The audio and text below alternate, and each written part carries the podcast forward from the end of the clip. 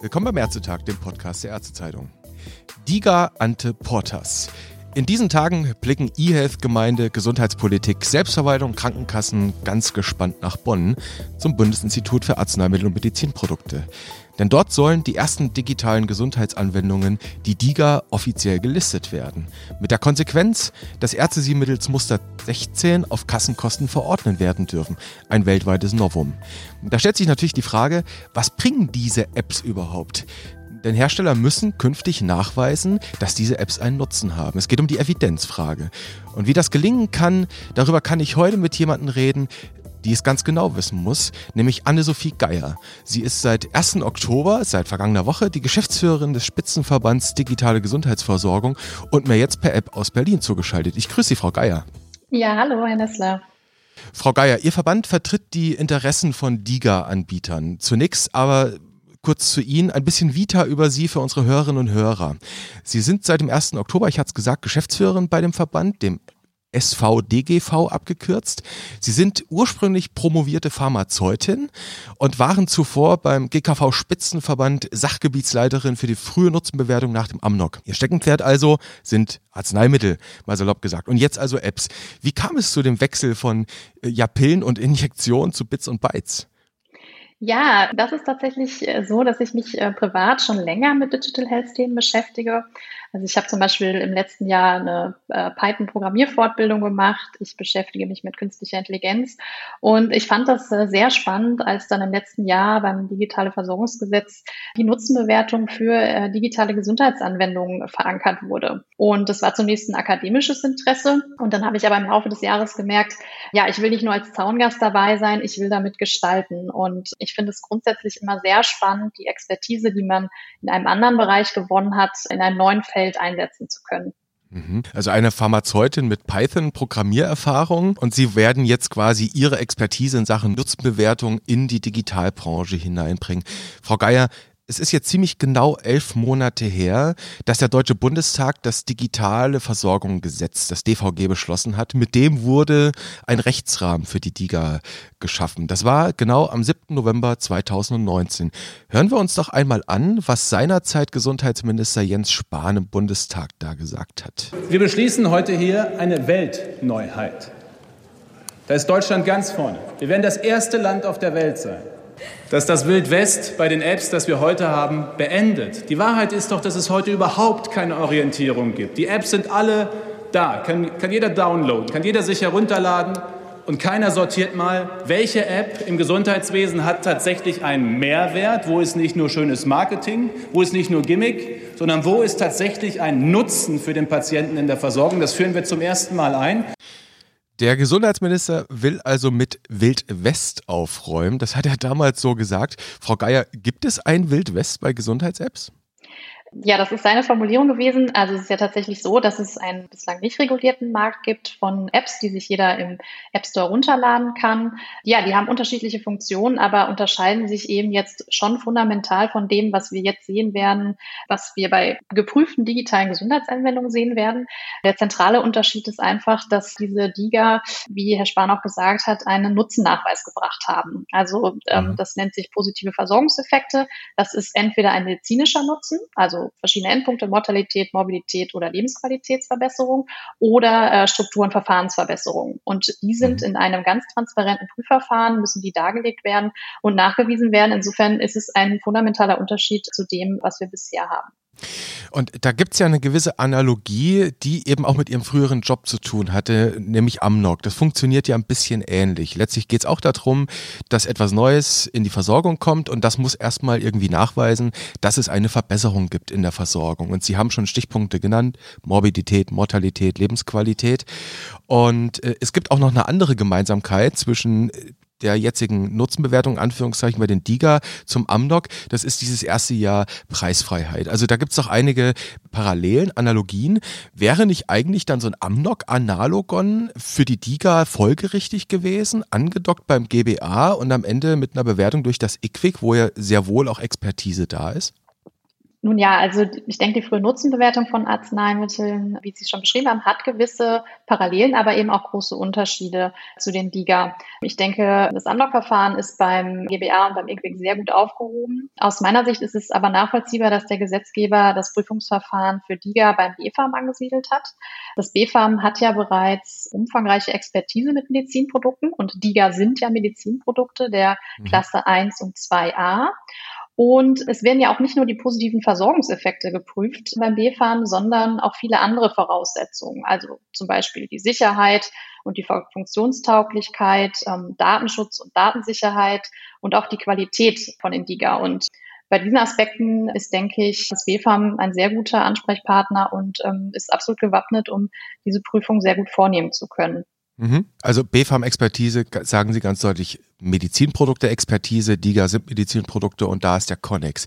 Dann schauen wir mal in die Prüfung hinein. Also ist es klar, die Anbieter von DIGA müssen künftig einen Nutzen nachweisen, wollen sie erstattbar werden bzw. bleiben. Und im Bereich Arzneimittel sind Pharmahersteller ja nun wirklich geübt, seit Jahrzehnten in diesen Sachen Studien aufzulegen, beschäftigen wirklich sehr viele Leute dafür, geben viel Geld für Drittmittelforschung aus, letztlich für Zulassungsstudien. Wie werden das denn die Digital-Startups stemmen? Ja, das ist ein zentrales Thema für die Startups. Hier haben wir tatsächlich sehr unterschiedliche ähm, Ausgangssituationen aus meiner Sicht. Einige Unternehmen haben schon über Jahre hinweg ähm, Evidenz generieren können, die sie jetzt für das Verfahren auch nutzen können und ebenso aufbereiten werden. Und andere stehen da noch ganz am Anfang. Für die ist komplett neu, das Verfahren, und ähm, die stehen noch davor, die Studien selbst zu konzipieren.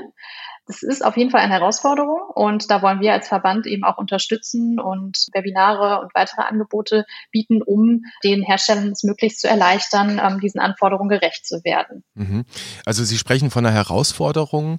Äh, Frau Geier, wir reden da über den Nachweis diese, eben dieser von Ihnen schon genannten positiven Versorgungseffekte. Und äh, so, so fordert es das DVG selbst und auch in der DIGA-Verordnung, da ist der Lesetipp der Paragraph 10, steht es wirklich klipp und klar drin, wie Hersteller das nachweisen müssen. Da reden wir von vergleichenden Studien, die können retrospektiv oder prospektiv sein. Es wären auch intraindividuelle Studien möglich, also quasi Vorher-Nachher-Vergleich. Aus Sicht mancher Kritiker hat das immer noch so ein bisschen zu dünn geklungen. Da kommt dann die Forderung nach dem Goldstandard der großen randomisiert kontrollierten klinischen Studie der RCT. Äh, wäre die den DIGA-Herstellern nicht zuzumuten? Also tatsächlich haben wir gestern noch eine kleine Umfrage gemacht bei uns äh, im Verband und gefragt, wer führt denn von euch eine ACT durch oder wer plant eine? Und da haben sich etliche gemeldet und gesagt, ja, wir machen eine ACT.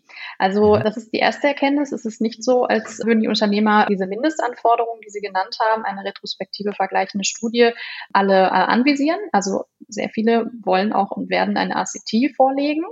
Jetzt ist es so, dass wenn man sich die Gesetzesbegründung anschaut, für dieses Verfahren wird da auf gewisse Eigenschaften von DIGA eingegangen, die eben dieses Evidenzniveau, was da auch gefordert ist und diesen ganzen Prozess rechtfertigen. Und ähm, das fand ich ganz interessant. Also da steht drin, dass schnelle Innovations- und Entwicklungszyklen eben ein wesentliches Merkmal sind, eine hohe Individualisierung und zumeist ein geringes Risikopotenzial.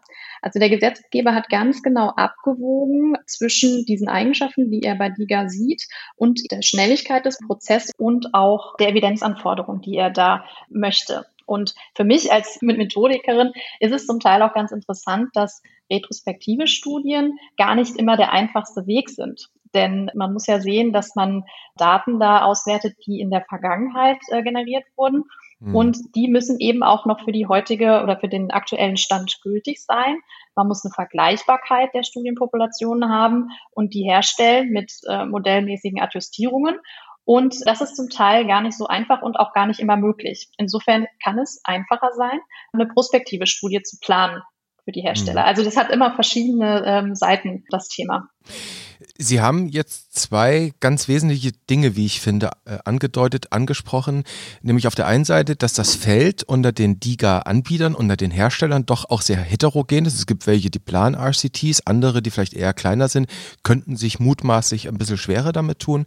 Und Sie haben angesprochen, dass es eine Raison quasi in diesem Gesetzeswerk gibt, im DVG gibt, nämlich der politische Wille, die Bekundung, wir wollen digitalisieren und wir wollen diese DIGA in die Verordnung bringen. Und dafür hat der Gesetzgeber, genauso wie Sie gerade zitiert haben, aus der Gesetzesbegründung eben klar gesagt, wir müssen den Spagat irgendwie hinkriegen.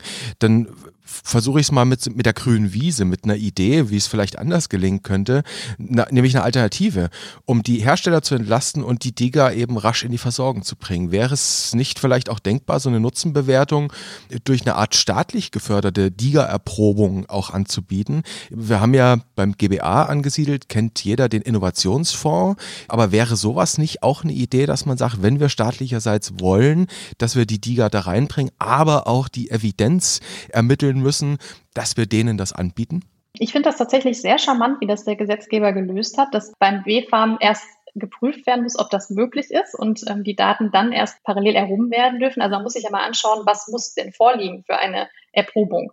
Der Hersteller muss nämlich tatsächlich schon eine systematische Datenauswertung vorlegen dafür, in der er zeigt, dass er in der Lage ist, diese Daten in dem Zeitfenster zu generieren. Und er muss schon ein Evaluationskonzept haben von einem wissenschaftlichen Institut. Also er muss schon einige Dinge mitbringen, die er dem BFAM vorlegt. Und das entscheidet dann darüber, ob es überhaupt möglich ist. Und ich finde es tatsächlich sehr gut, dass das BFAM da in diesem gesamten Prozess involviert ist und den Hersteller da beratend auch zur Seite stehen kann, weil dann bündeln wir die Expertise und ich halte tatsächlich nicht so viel davon, nochmal einen anderen Player, also Innovationsfonds ist ja beim GBA angesiedelt, also ich würde sagen, das hat der Gesetzgeber eigentlich sehr charmant gelöst, das aus einem Guss beim B-Farm zu platzieren. Das klingt nach einem ziemlich deutlichen Lob, sowohl für den Gesetzgeber als auch für Professor Proch fürs B-Farm, oder? Ja, also ich finde, bislang kann man da nur Lob aussprechen. Jetzt stehen wir natürlich erst kurz davor und äh, müssen alle, das ist alles Work in Progress, denke ich. Und das ist aber auch toll, weil das hat man ja auch oft das Gefühl, dass in Deutschland alles schon ganz perfekt sein muss von Anfang an. Und ich finde es sehr gut, dass das ein iterativer Prozess ist, dass der Leitfaden, den das BFAM rausgibt, auch immer wieder überarbeitet wird. Und ich glaube, ähm, ja, dass dieser ganze Prozess ein äh, Erfolg werden kann, ein großer für Deutschland. Mhm. Frau Geier, dann schauen wir zum Ende hin nochmal auf eine ärztliche Perspektive, die man hier und da in ärztlichen Kreisen immer wieder mal diskutiert hört. Und ich versuche das mal mit einem Beispiel, und zwar aus, aus der Versorgungsperspektive. Nehmen wir einfach mal für Spaß irgendeine Smartwatch, die etwa in der Lage ist, ein Vorhofflimmern beispielsweise zu detektieren. Oder eine Smartwatch, die die Sauerstoffsättigung messen kann. Und diese Uhr könnte dann beispielsweise Hinweise geben auf eine mögliche Schlafapnoe oder eben auf ein Vorhofflimmern. Und bei beiden reden wir ja nun wirklich von einer ordentlichen Population, die hierzulande da, davon betroffen sind. Vorhofflimmern etwa ein Prozent Prävalenz in der Bevölkerung. Bei der obstruktiven Schlafapnoe reden wir von vier bis sieben Prozent, die das hier und da sporadisch haben. Und würden jetzt solche Digas eingesetzt, dann würden sie reihenweise Fälle detektieren. Und diese Menschen würden dann natürlich aus guten Gründen einen Arzt aufsuchen, eine Ärztin aufsuchen. Und dann hätten wir eine systemrelevante Versorgungsveränderung. Das ist ja auch gewollt. Die Digas sollen ja tatsächlich positiv in die Versorgung eingreifen. Müsste es dann nicht tatsächlich auch für solche Digas, für solche Anwendungen ähm, begleitende Forschungsprojekte geben, die die Auswirkungen auch auf die Versorgung äh, untersuchen? Denn wenn ich es aus der, aus der Sicht des niedergelassenen Arztes beispielsweise mal sehe, wenn dann auf einmal alle wegen so einer Armbanduhr Warnung zum Kardiologen oder zum Pneumologen gehen, dann erhöht das dort natürlich die Inanspruchnahme bei den Ärzten. Das bindet dann natürlich auch Ressourcen, sicherlich auch aus guten Gründen, hat auch am Ende Einfluss auf die Honorarzuteilung etc. Also da hängt ein ganzer Versorgungsrattenschwanz mit dran, den ich jetzt gar nicht näher bewerten will. Aber wäre das nicht auch eine Sache, die man im Hinterkopf mit andenken muss, dass man langfristige Evaluationen dann macht, die über die reinen Zulassungsstudien hinausgehen? Also der Grundgedanke ist auf jeden Fall sehr richtig. Ich glaube nämlich, dass Gesundheitsvariables mit tragbaren Sensoren und ähnliches, wie Sie es jetzt erwähnt haben, bei vielen Erkrankungen ganz neue Möglichkeiten eröffnen werden. Es ist einfach unglaublich interessant, was dann plötzlich möglich sein wird. Also wir werden eine kontinuierliche Messung ja zum Teil haben von Vitalparametern, eine Messung in Situationen, in denen sonst keine Messung erfolgt, zum Beispiel beim Autofahren. Und sie werden dann noch für den Patienten individuell eingeordnet mit den Werten, die er sonst hat. Was jetzt die Liga angeht, da muss natürlich in Endpunktstudien ganz klar vorgelegt werden, wann wird ein Endpunkt erreicht, wo zum Beispiel quasi gewisse Maßnahmen danach erfolgen müssen. Also das ist ja so, als würde bei jeder Meldung aus einer App dann ein Arztkontakt resultieren. Also deswegen haben wir ja ein Prüfverfahren, was ganz klar die wissenschaftlichen Standards einzieht.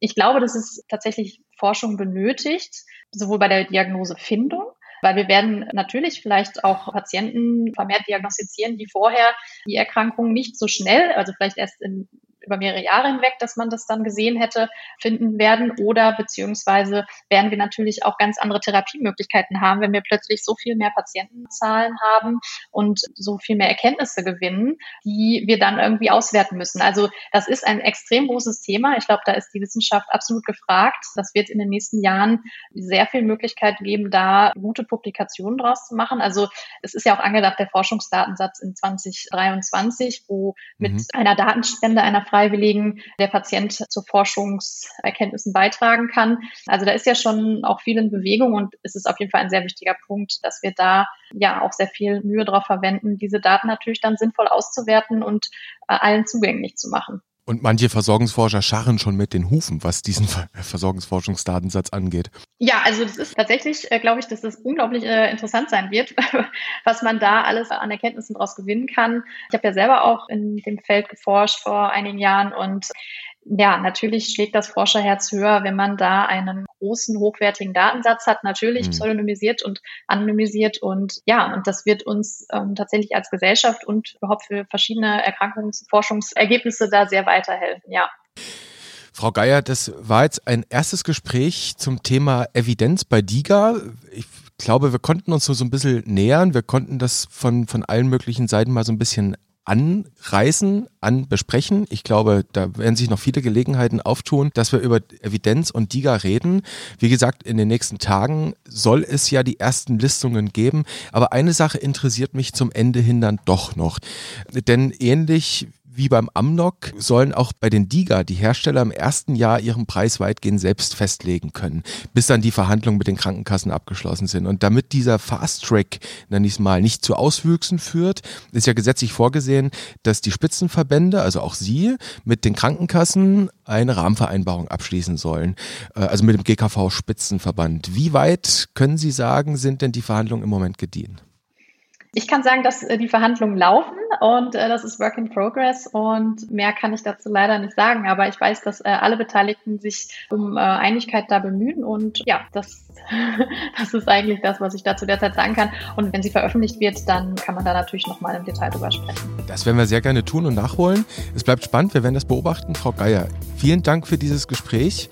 Alles Gute und ich glaube und ich hoffe, dass wir uns wiederhören. Ja, ganz lieben Dank.